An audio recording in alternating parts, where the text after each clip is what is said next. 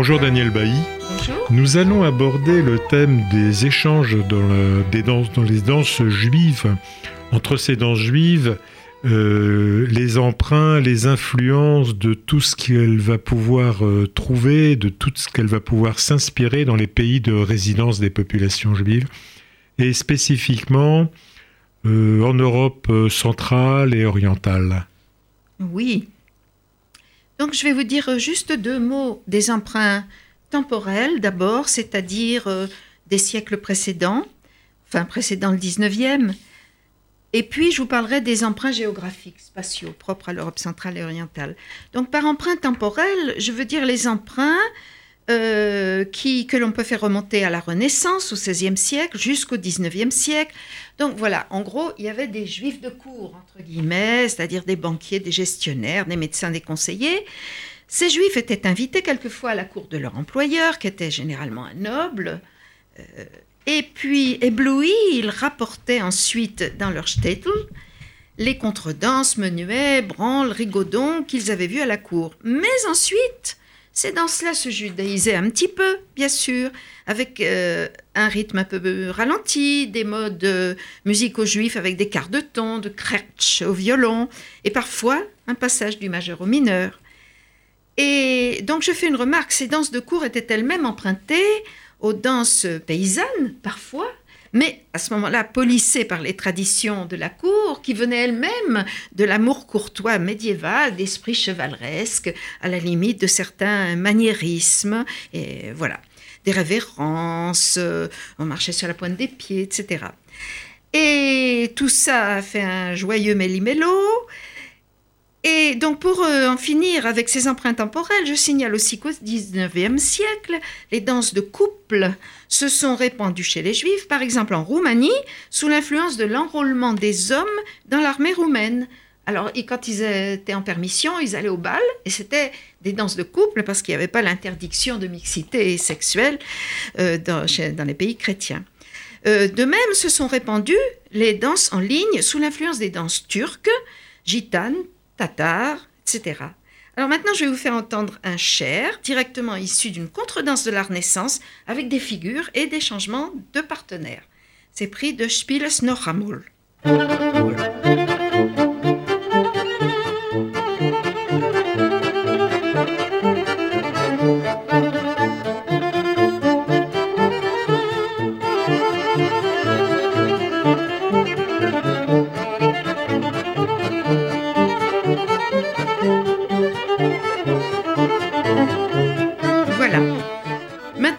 aux emprunts géographiques spatiaux autour du Yiddishland et dans le Yiddishland même. Je vais procéder d'ouest en est à partir de l'Allemagne, c'est-à-dire de gauche à droite sur la carte, et jusqu'à la Russie. Alors quelquefois un petit peu plus au sud et je finirai par le nord. Donc, euh, dans ces pays, parfois la population juive était très nombreuse. Et naturellement, ils ont été presque tous massacrés. Je commence par les emprunts à l'Allemagne et à l'Autriche, euh, et donc par une danse emblématique de l'Autriche en particulier, la valse, qui est devenue une valse lente, assez élégante et nostalgique et langoureuse.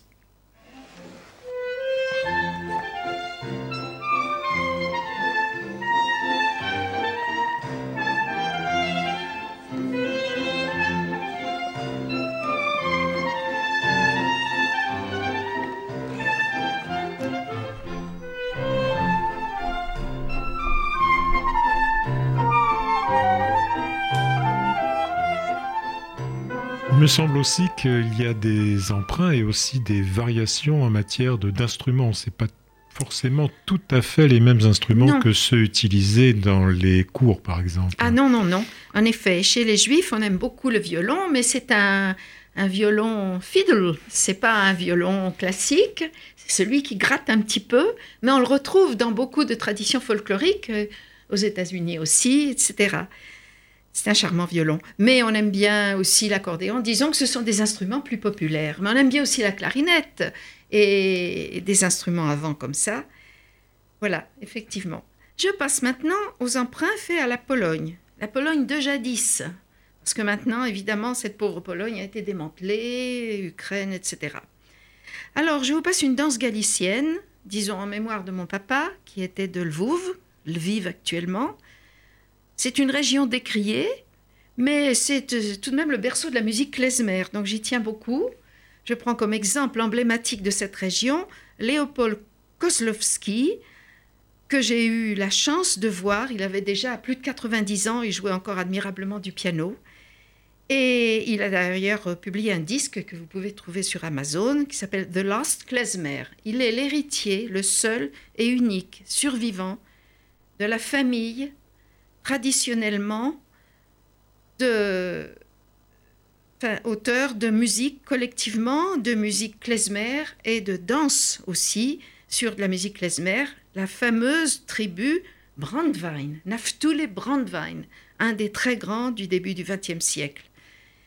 Voilà, alors écoutez ce disque, Danse galicienne. Sie spielen es noch einmal.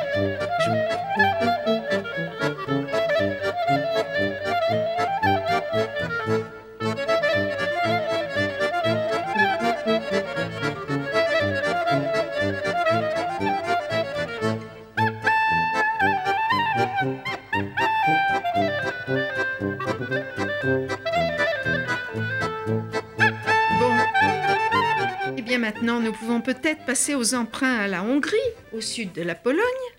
Alors, je prends l'extrait dans Western Klezmorim, qui vous propose ici un medley, c'est-à-dire un pot pourri hongrois.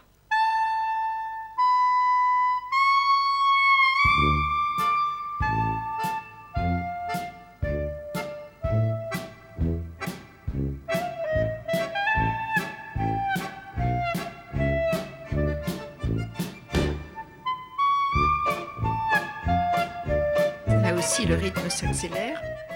On entend le crerch du violon de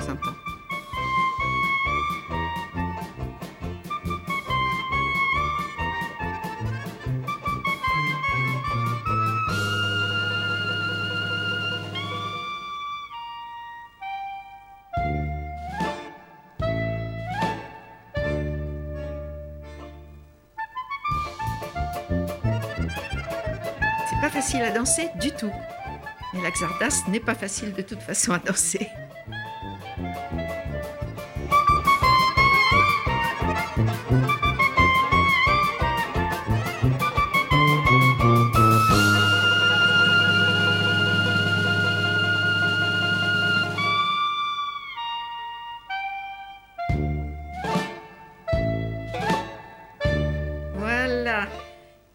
nous passons aux emprunts à la Roumanie.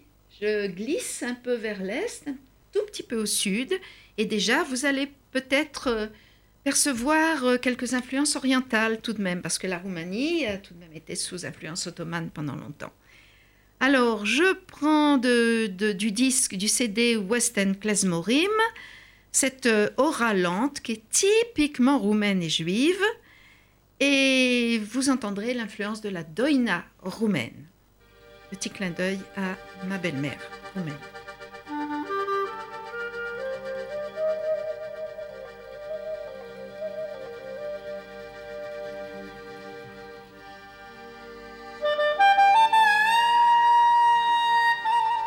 L'importance du violon.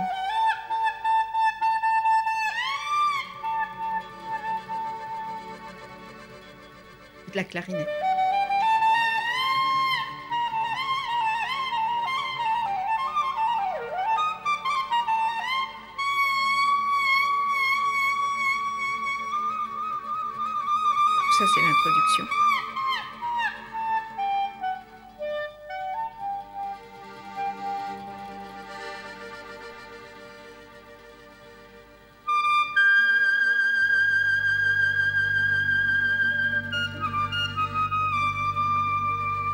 Et ça continue comme ça jusqu'à vous faire pleurer. Je passe justement tout à fait naturellement aux emprunts à la musique tzigane, qui elle n'est pas plus territorialisée que, que les terrains, les territoires juifs, enfin territoires, les implantations juives. Et donc je ne sais pas euh, si vous connaissez le film délicieux qui s'appelle Le train de vie, où justement les musiciens des deux communautés se mélangent euh, tendrement et joyeusement. Et je vous fais entendre donc euh, cette musique tzigane. Euh, on disait les Tsiganerkratzer, les gratteurs tziganes. C'est un CD qui s'appelle La fête Yiddish.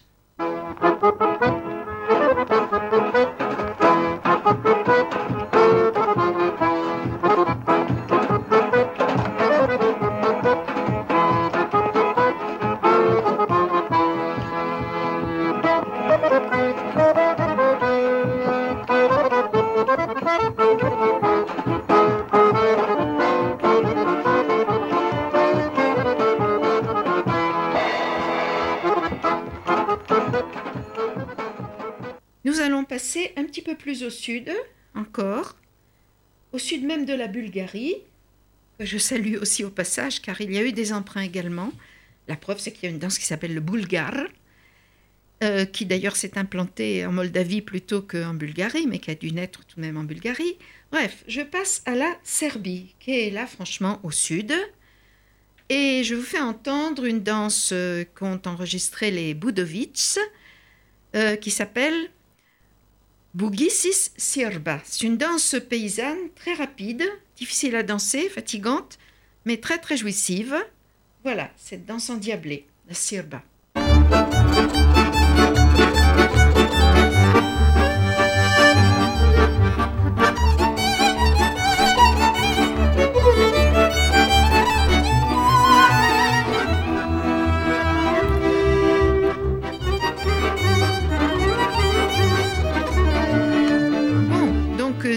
Continuons notre périple.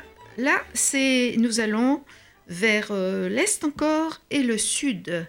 Là, carrément, nous allons percevoir des influences orientales. Donc, je vous propose euh, d'écouter l'influence turque dans cette danse qui nous est très familière, qu'on appelle misoglou.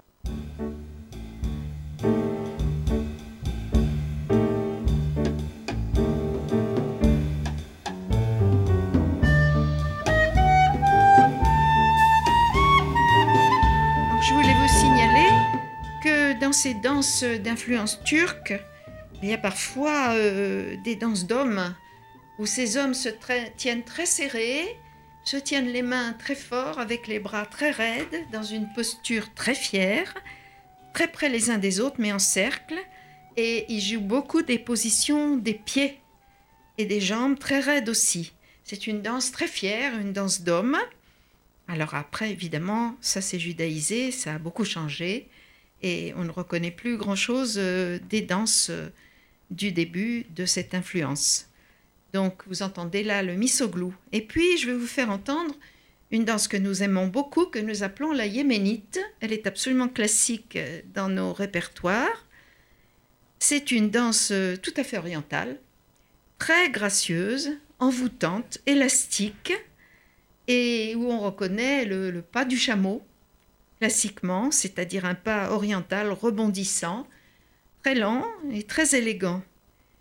Je l'aime beaucoup. Écoutez-la.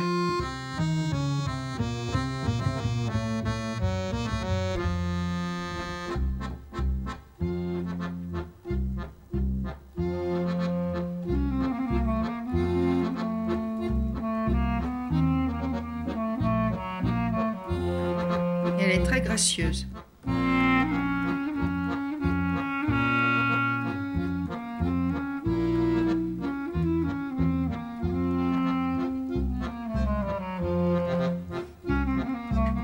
nous allons quitter le sud, l'Orient, tout ce soleil, et nous allons remonter au nord, dans le froid. Et je vous propose d'aller en Lituanie, le berceau très aristocratique du judaïsme le plus pur, le plus intellectuel. Et de sa langue. Oui, et de sa langue, en effet, qui fait référence euh, dans le yiddish du monde entier, car euh, c'est l'accent le plus élégant et je ne m'y euh, réfère pas toujours parce que dans ma famille, on parlait quelque chose de moins aristocratique qui était le yiddish plus polonais. Dans beaucoup de familles, je vous rassure, Daniel Bailly. bon, merci. Voilà, je vous fais entendre une danse lituanienne Et voilà, la capitale de cette région, c'était Vilno. Et restait une capitale très émouvante et très respectée du judaïsme, très intellectuel. Le disque lui-même s'appelle Hopkele. C'est une danse paysanne d'inspiration tout à fait lituanienne, mais là dans une interprétation judaïsée.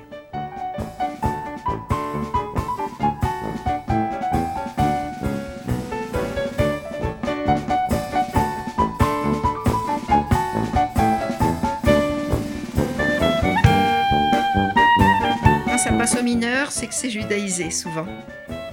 Et voilà, et je vais poser ma valise en Russie pour terminer ce périple, donc à l'est de la Lituanie un petit peu au nord. Eh bien, je vous propose un kazachok, qui est une danse de cosaques interprétée par Digoim. Effectivement, ils ne sont pas juifs, c'est un groupe néerlandais. Ils jouent très bien, plein de talent.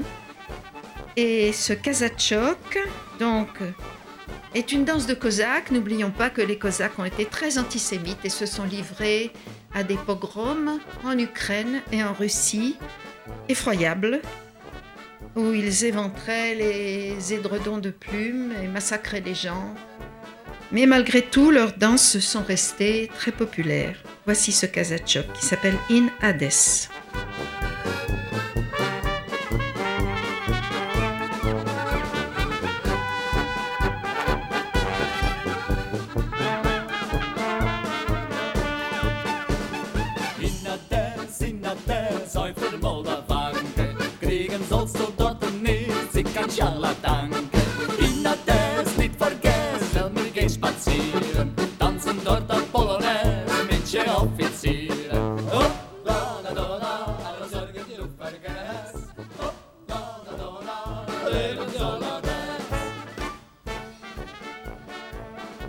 Merci Daniel Bailly pour cette euh, description très précise et très complète. Juste une petite remarque, si vous permettez. J'ai lu attentivement euh, votre livre, duquel sont extraits euh, la plupart de ces explications. Votre livre La danse traditionnelle juif ashkénaze, écrite en collaboration avec Michel Borzikowski, publié aux éditions L'Armatan. Vous avez donc présenté à la fois, pour commencer, dans le temps, un certain nombre de choses, et puis ensuite dans l'espace. Il y a quelque chose que j'ai lu dans votre livre qui m'intéresse beaucoup, dont vous n'avez pas parlé, Oui. qui s'appelle des emprunts de type sociologique. Par exemple, la pègre d'Odessa en Ukraine, qui dansait une polka, qui fut ensuite adoptée par les juifs de Podolie. Donc ça, il faudrait quand même pas mettre sous silence ces relations euh, peut-être pas totalement avouables, mais qui quand même font partie de ces influences-là. Oui, oui, oui, vous avez tout à fait raison.